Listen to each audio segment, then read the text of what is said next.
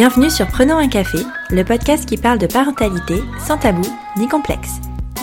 Je suis Élise Bulté et je reçois chaque mardi un ou une humaine concernée de près ou de loin par la parentalité.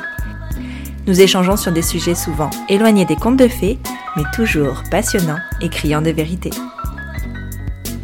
Dans ce petit bonus, tu vas découvrir le récit de la grossesse et de l'accouchement de Charlotte, l'invitée de l'épisode 52 intitulé Jusqu'à ce que la mort nous sépare. Si tu ne l'as pas encore écouté, je te conseille vivement de le faire. Mais attention, Charlotte parle du combat de son mari contre le cancer qu'il a malheureusement emporté il y a quelques mois. Dans ce bonus, en revanche, que du bonheur, de la joie, les souvenirs d'un moment heureux à l'époque où la maladie ne faisait pas partie du tableau. Bonne écoute Quelle a été ta réaction lorsque tu as appris ta grossesse? Alors en fait, ça a été un choc pour tous les deux. Pour moi comme pour lui, clairement. Enfin, un choc euh, joyeux, mais un choc. Parce que, parce qu'en fait, dans ma tête, euh, ça allait être tellement long et compliqué. Je sais pas pourquoi, mais voilà, dans mon esprit, J'allais mettre longtemps à tomber enceinte. Et c'est vrai que euh, quand euh, bah, le mois d'après, euh, on s'est rendu compte que, ah, bah, en fait, ça a marché. On a été un peu sous le choc. on a mis, je crois, quelques jours à réaliser que j'étais réellement enceinte. La grossesse en soi, en plus, s'est plutôt bien passée hormis quelques voilà petits, petites complications enfin complications voilà des problèmes de diabète gestationnel ah oui. oh, c'est pas drôle ça voilà, qui ont été écartées, mais voilà, des petites choses comme ça. Mais c'est vrai que j'ai pas, euh, voilà, j'étais très fatiguée le premier trimestre, euh, ce qui était assez drôle. Hein, je pouvais m'endormir presque à table, euh, voilà. Mais à côté de ça, j'ai pas eu de nausée. tel point qu'à un moment donné, voilà, il me disait Mais t'es sûre que t'es enceinte? Tu as pas envie de vomir? Je, dors 20 heures sur 24, bien sûr que je suis enceinte. voilà, mais c'est vrai qu'on a été, ouais, on a été très, très surpris. Moi, j'ai, en fait, je suis tombée enceinte tellement rapidement que j'ai été très angoissée jusqu'à la fin du, troisième, enfin, du premier trimestre. D'accord. Jusqu'à la fin des trois mois où euh, j'étais persuadée qu'il allait avoir un problème, que j'allais faire une fausse couche. Euh. Donc c'est vrai que lui était très, euh, je pense, au bout de trois jours à me dire oh, faut qu'on l'annonce à tout le monde, faut qu'on le dise. Et moi, voilà, freiner un petit peu les choses en disant non, mais enfin, je lui sortais les statistiques de, de, risque de fausse couche. Enfin, c'était assez terrible quand j'y repense aujourd'hui, mais. Ouais, mais en fait, c'est compréhensible parce qu'on te bassine tellement avec ça tu sais. C'est comme euh, le fait de mettre longtemps à tomber enceinte. En fait, c'est de la prévention pour pas pour pas qu'on s'inquiète non plus au bout de trois mois, tu vois, ou ce genre de choses quand on, essaye de faire un bébé. Et euh, sur les statistiques, en moyenne, les femmes mettent 12 mois à tomber enceinte. Donc forcément, mm. mais bon, tu vois, il y a des personnes comme toi qui mettent un mois et d'autres qui mettent deux ans, donc forcément, ben, la moyenne fait, euh, fait un an. Mais, euh, mais ça arrive et, euh, et les fausses couches aussi, les statistiques sont assez, assez impressionnantes, donc c'est normal que ce soit inquiétant. Non, puis en fait, ça avait été tellement facile que je me disais, c'est pas possible. Forcément, il va, y avoir, il va y avoir quelque chose. Puis je crois que je suis quelqu'un qui, d'une manière générale, et ça va se répercuter finalement par la suite de notre histoire, mais d'une manière générale, j'ai besoin de me projeter sur le pire pour me préparer voilà, à ce qui peut arriver. Et je crois que, voilà, de, de, de, parler beaucoup de ce risque de fausse couche que, voilà, que, dont, dont, je craignais, enfin, que je craignais hein, euh, durant le premier trimestre, c'était un peu un moyen de me préparer de, si jamais ça arrive, je l'aurais intellectuellement anticipé. Je pense que c'est quelque chose qui, chez moi, est très présent, clairement. Est-ce que ton, ton conjoint, tu disais ton mari, ouais, oui, à l'époque, vous n'étiez pas mariés On n'était pas mariés à ce moment-là. Est-ce qu'il était impliqué dans la grossesse ou, pas tellement? Est-ce qu'il est qu'il a, il a essayé de sentir père assez vite ou pas tellement? Non, il était très impliqué. vraiment, il s'est. Euh, je crois qu'à partir du moment voilà où j'étais enceinte, euh, il s'est, euh, il s'est projeté en tant que père. Alors, c'est toujours, je pense, plus difficile pour les hommes qui ne vivent pas les choses intérieurement. Euh, voilà, moi, j'étais euh, mère en devenir H24 presque, enfin voilà, autant dans mon corps que dans mon esprit. Lui, ça n'a pas été voilà le cas tout de suite, mais euh, voilà, il a, il a beaucoup investi la grossesse. il était très très prévenant aussi pour moi. Mmh. voilà, il me mettait dans une bulle, un cocon et tout ce qui pouvait m'apporter du confort. voilà, il, faisait, il mettait les choses en place pour que moi je le vive bien, que je, que je me sente bien. Donc non, c'est, enfin voilà, la grossesse s'est très bien passée et il a été euh, très présent euh, dès la conception finalement, dès le départ. quoi. Est-ce que vous avez eu envie de connaître le sexe avant la naissance Alors oui, ça c'est un élément aussi euh, particulier parce que hum, moi j'étais, j'étais persuadée que j'attendais un garçon. Je pense que c'était euh, pour moi la maternité, j'en avais très envie. J'étais euh, heureuse de devenir mère. C'était vraiment une grossesse désirée. Euh, et en même temps, j'avais beaucoup de mal à m'imaginer mère d'une petite fille. J'avais voilà, j'angoissais beaucoup de par mon histoire aussi et d'autres d'autres choses de mon histoire. Mais voilà, j'angoissais beaucoup à l'idée d'avoir une petite fille. Euh, et du coup, je m'étais persuadée que j'attendais un garçon. Euh, donc pour moi, c'était important en fait de le savoir avant. Pareil, pour me préparer, euh, voilà, pour me préparer psychologiquement et pas avoir le choc à la naissance de me dire, c'est une fille, on ne peut pas la rendre. c'est ça. Donc j'avais besoin de, de, le savoir. Jean, pour sa part c'était moins un désir de le savoir. Je pense que si je lui avais dit on, se fait une petite surprise à la naissance, euh, il était, enfin voilà, lui était partant pour ça. Euh, fille ou garçon, euh, voilà, dans tous les cas, il était content. Après, clairement, lui de son côté, pour le coup, il avait vraiment envie d'une petite fille. Ah il avait, il avait un discours que que je trouve assez drôle. c'est c'est de dire, je préfère, enfin les filles sont plus fortes que les garçons. Ah. Euh, les filles sont plus intelligentes que les garçons. Euh, du coup, il vaut mieux qu'on ait une petite fille en premier parce que comme c'est un premier enfant, on va certainement se planter sur certains trucs. Donc elle encaissera mieux en tant que petite fille qu'en tant que petit garçon. c'est une théorie, en effet. En tout cas, voilà, c'était rigolo. Et euh, le jour où on l'a appris, c'était sur une échographie. Euh, j'ai beaucoup fait de, de contractions durant ma grossesse. J'avais un utérus euh, hyper, voilà, ça, hyper contractile. Et donc, euh, dès quasiment les quatre mois de grossesse, je faisais beaucoup, beaucoup de contractions. J'y suis après que c'était clairement pas des vraies contractions. Ah hein, c'était pas des contractions. Pas mal. non, voilà. C'était pas du tout la même chose. Hein. J'ai compris le jour de l'accouchement que. Hmm. D'ailleurs, ils te disent les médecins, non mais quand ce sera des, vraies contractions, vous saurez. C'est ça. là, mais je comprends pas ce qu'il veut dire. Et un jour, tu comprends. c'est ça. Bah, j'ai moi-même imposé la question, mais comment je vais faire la différence j'ai compris, j'ai compris sur le moment. Donc euh, voilà, donc du coup ça m'a amené euh, plusieurs fois à, aller à l'hôpital parce que j'avais des inquiétudes. Euh, voilà, quand on te dit tu dois avoir 30 contractions maximum dans la journée, moi je pouvais en avoir 30 par heure, donc ah c'était voilà, du coup j'étais un petit peu inquiète. Et il y a un jour durant l'été, bon, on était parti en Croatie en voiture, moi enceinte ah de 5 mois, donc vous aimez vivre dangereusement.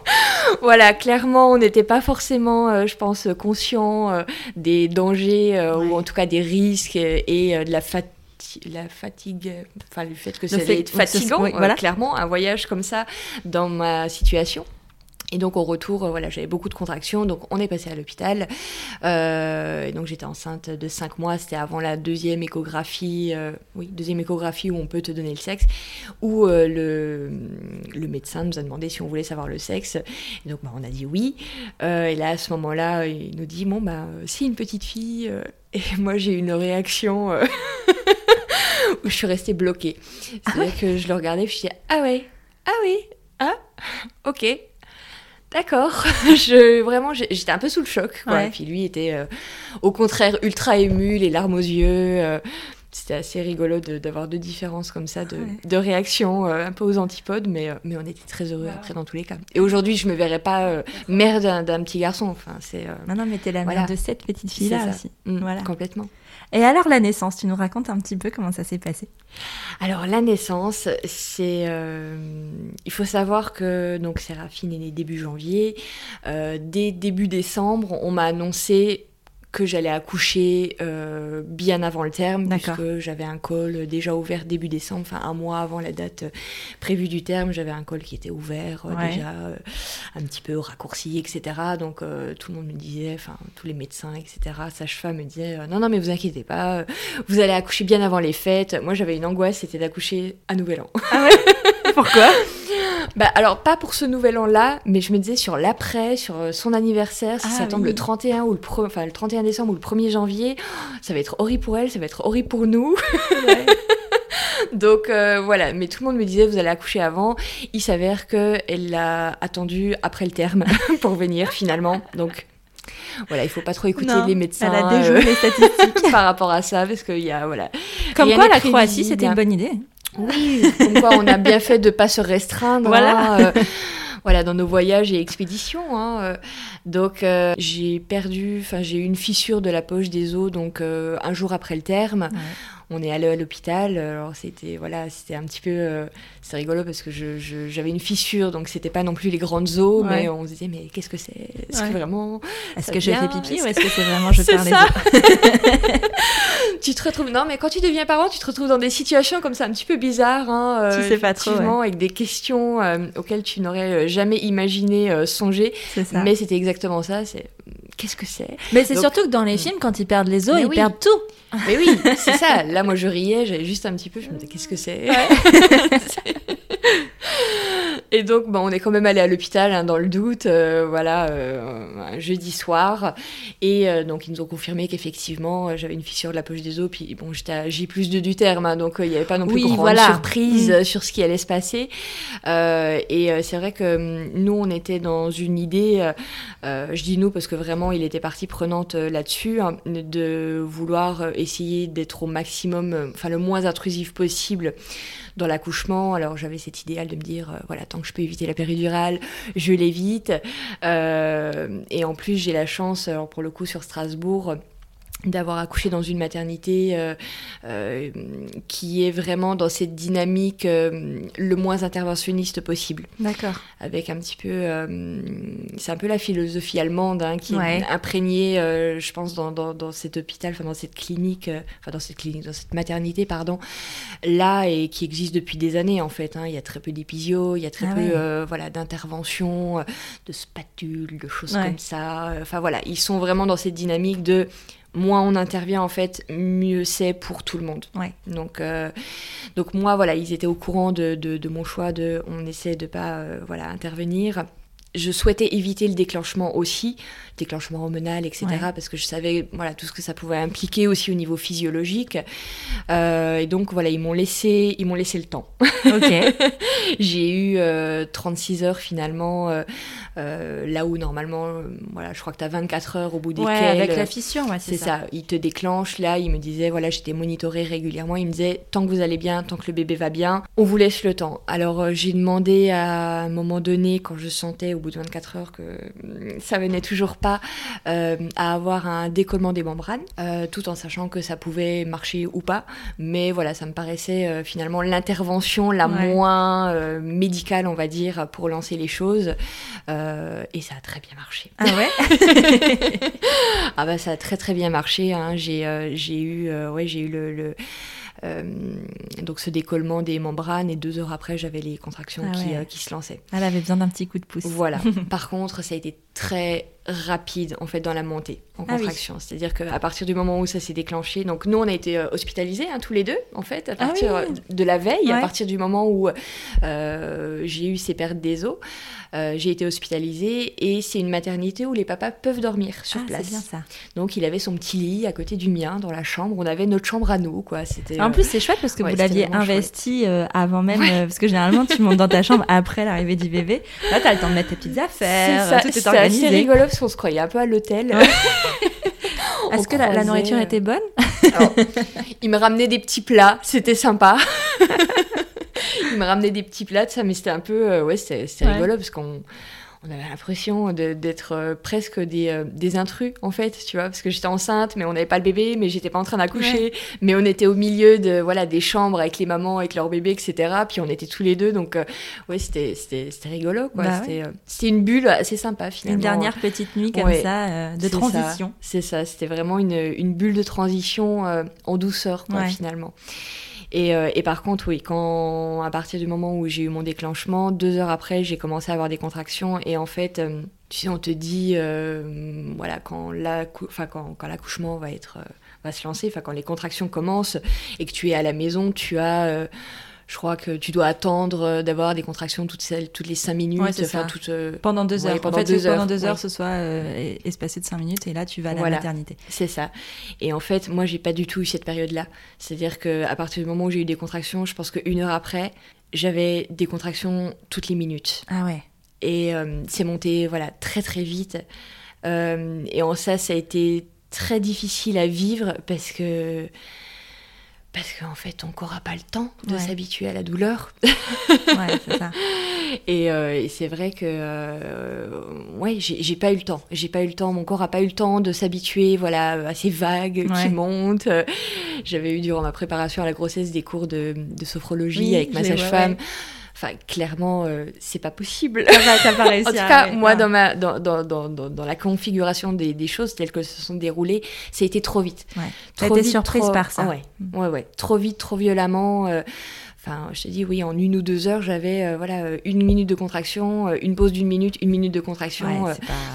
et, et, en fait, en quelques heures, enfin oui, en, au bout de trois heures, j'ai euh, la douleur était telle que euh, ben, enfin donc on est descendu en salle de naissance et tout ça et, euh, et la douleur était telle que, que, que, je vomissais que je ah commençais à, à, à, tomber dans les pommes on me parlait j'entendais plus rien enfin vraiment mm. j'étais en train de perdre connaissance quoi et et à vomir par-dessus. Enfin, c'était ce qui faisait rire, lui de son côté. mais, mais, non, mais il, est, il, était très présent et accompagnant. Mais c'est vrai que voilà, ça a été assez difficile. Et j'ai eu la chance, enfin, on a eu la chance, tous les trois, d'être euh, d'être accompagnés de d'à partir du moment où on est entré en salle de naissance jusqu'à la naissance de, ma fille par la même sage-femme ah, par une sage-femme euh, qui a été adorable et accompagnante et bienveillante et, à l'écoute, enfin vraiment une, personne fabuleuse. Et je pense que c'est ce que je te disais par rapport à cette maternité, c'est que tu vois, on a eu une seule personne, on n'a pas eu un défilé. Euh, puis en plus, pas les internes, pas ce genre de choses. Pas du tout. Enfin vraiment, moi j'ai vécu euh, l'accouchement euh, presque dans une bulle où on mm. était tous les trois, enfin tous les quatre. Voilà, ma fille, Jean, voilà, la sage-femme et moi, quoi. Et, euh, et donc, enfin, elle, est, elle, est, elle, m'a accompagnée là-dessus. Elle savait que, voilà, moi, je voulais essayer de faire sans, que je voulais, voilà, j'avais cet idéal de la salle nature euh, dans la maternité. Et, euh, et en fait, j'ai à un moment donné, j'ai compris que j'étais plus là, en fait. Je vivais plus mon accouchement sereinement parce que j'étais, j'étais plus là. La douleur était telle que que c'était pas possible et même dans son discours à elle, mm. de me dire mais bah, c'est bien, vous avez voilà, vous avez essayé. Enfin, il vaut mieux que vous ayez euh, voilà une petite péridurale et que vous soyez vraiment en pleine conscience aussi de cet mm. accouchement. Et en fait, je perdais ce côté pleine conscience de l'accouchement que je souhaitais. Et je me suis dit non, ouais, il vaut mieux avoir une péridurale et, euh, être, là, vraiment présente plutôt que que de le vivre en ayant l'impression de ne de, de, pas être là, quoi. de pas être Là. Donc voilà, donc euh, j'ai eu la péridurale. T'as une, une petite dose. Mais après, pareil, tu vois, dans, dans, cette dynamique où elle savait que voilà, c'était quelque chose qui, qui, était un petit peu difficile à accepter pour moi, ils m'ont posé une péridurale que je dosais moi-même. Ah, ça c'est chouette. Ouais. Ça, c'est bien. Et euh, tu vois, j'ai, je pouvais bouger mes jambes, j'ai pu, euh, j'ai pu me mouvoir, euh, voilà, changer de position. je, comme dit, j'avais vraiment, je pouvais me mettre debout hein, avec ma péridurale. Enfin, je j'étais pas paralysée, quoi. ça juste, ça soulageait la ah douleur et c'est tout, quoi. C'était vraiment, enfin, c'était idéal. Moi, je craignais ces péridurales où t'es allongée, où tu peux plus bouger quasiment. Non, là, c'était pas du tout le cas. Et tu pouvais quand même faire travailler la physiologie, complètement, quoi. Complètement. Et pour le coup, euh, à partir du moment où j'ai eu la péridurale, ça a ralenti un petit peu les choses. Voilà, forcément. et, euh, et en fait, euh, bah, une fois que j'étais complètement dilatée, ma fille ne s'engageait pas. Ah mince Non, mais elle était trop bien, je crois. Pas. elle restait bien haut et, euh, et, non, elle venait pas. Et euh, là, voilà, on m'a fait de l'acupuncture. Ah ouais, euh, ouais On m'a proposé différentes positions. Moi, j'avais travaillé en amont aussi durant ma grossesse avec une kiné sur, sur les respirations, sur le travail abdominal. Et en fait, ça m'a beaucoup aidé. Moi, je le recommande aujourd'hui à voilà, toutes mes amies, euh, toutes les femmes enceintes, c'est quelque chose dont on parle pas. Mais le travail avec une kiné, alors c'était dans l'idée aussi euh, de, d'apprendre à connaître ses muscles abdominaux et aussi en vue d'une de, de, de j'allais dire une reconstruction. La rééducation. La rééducation après du périnée, mais aussi au niveau euh, abdominal. Et en fait, elle m'avait expliqué que ces mouvements-là, je pouvais les faire aussi durant l'accouchement, que ça allait aider euh, euh, le bébé à descendre. Et en fait, c'est clairement ce qui a aidé. C'est-à-dire que euh, voilà, je me suis mis sur le côté, etc. Et j'ai commencé vraiment à, faire ces, ces, respirations en pleine conscience de mes, de mes muscles abdominaux. Et, et, vraiment, à un moment donné, j'ai senti que ça l'a aidé, à, voilà, ça l'a aidé à, à s'engager, quoi, à descendre. Et, et, après, en trois poussées, elle était là. Donc, ah bah, parfait. Voilà, c'était c'était très bien. Ouais. Voilà, pas d'épisio, euh, pas de grosses déchirures. Euh, donc euh, non, ça c'est. Bah, finalement, c'est l'accouchement dont, à part la péridurale, dont tu rêvais, quoi. Non, non, vraiment, c'est voilà, un très bon souvenir, très bon souvenir. C'est terminé pour ce petit bonus. J'espère que ça t'a plu. Si c'est le cas, n'oublie pas de lui mettre 5 étoiles et un commentaire sur Apple Podcast ou iTunes. C'est une aide précieuse pour la mise en avant du podcast. Tu peux aussi soutenir Prenons un café sur Tipeee. J'ai très envie d'emmener le podcast encore plus loin, mais pour ça, j'ai besoin de toi. Alors si le cœur t'en dit, tu peux entrer dans l'aventure avec quelques euros. En échange, de nombreuses contreparties trop sympas t'attendent. Pour en savoir plus, rendez-vous sur la page Tipeee de Prenons un café. Tu es sur Prenons un café, le podcast qui parle des sujets de parentalité en toute transparence, sans tabou ni complexe. Je te retrouve mardi prochain pour un nouvel épisode et d'ici là, prends bien soin de toi. Autour d'un café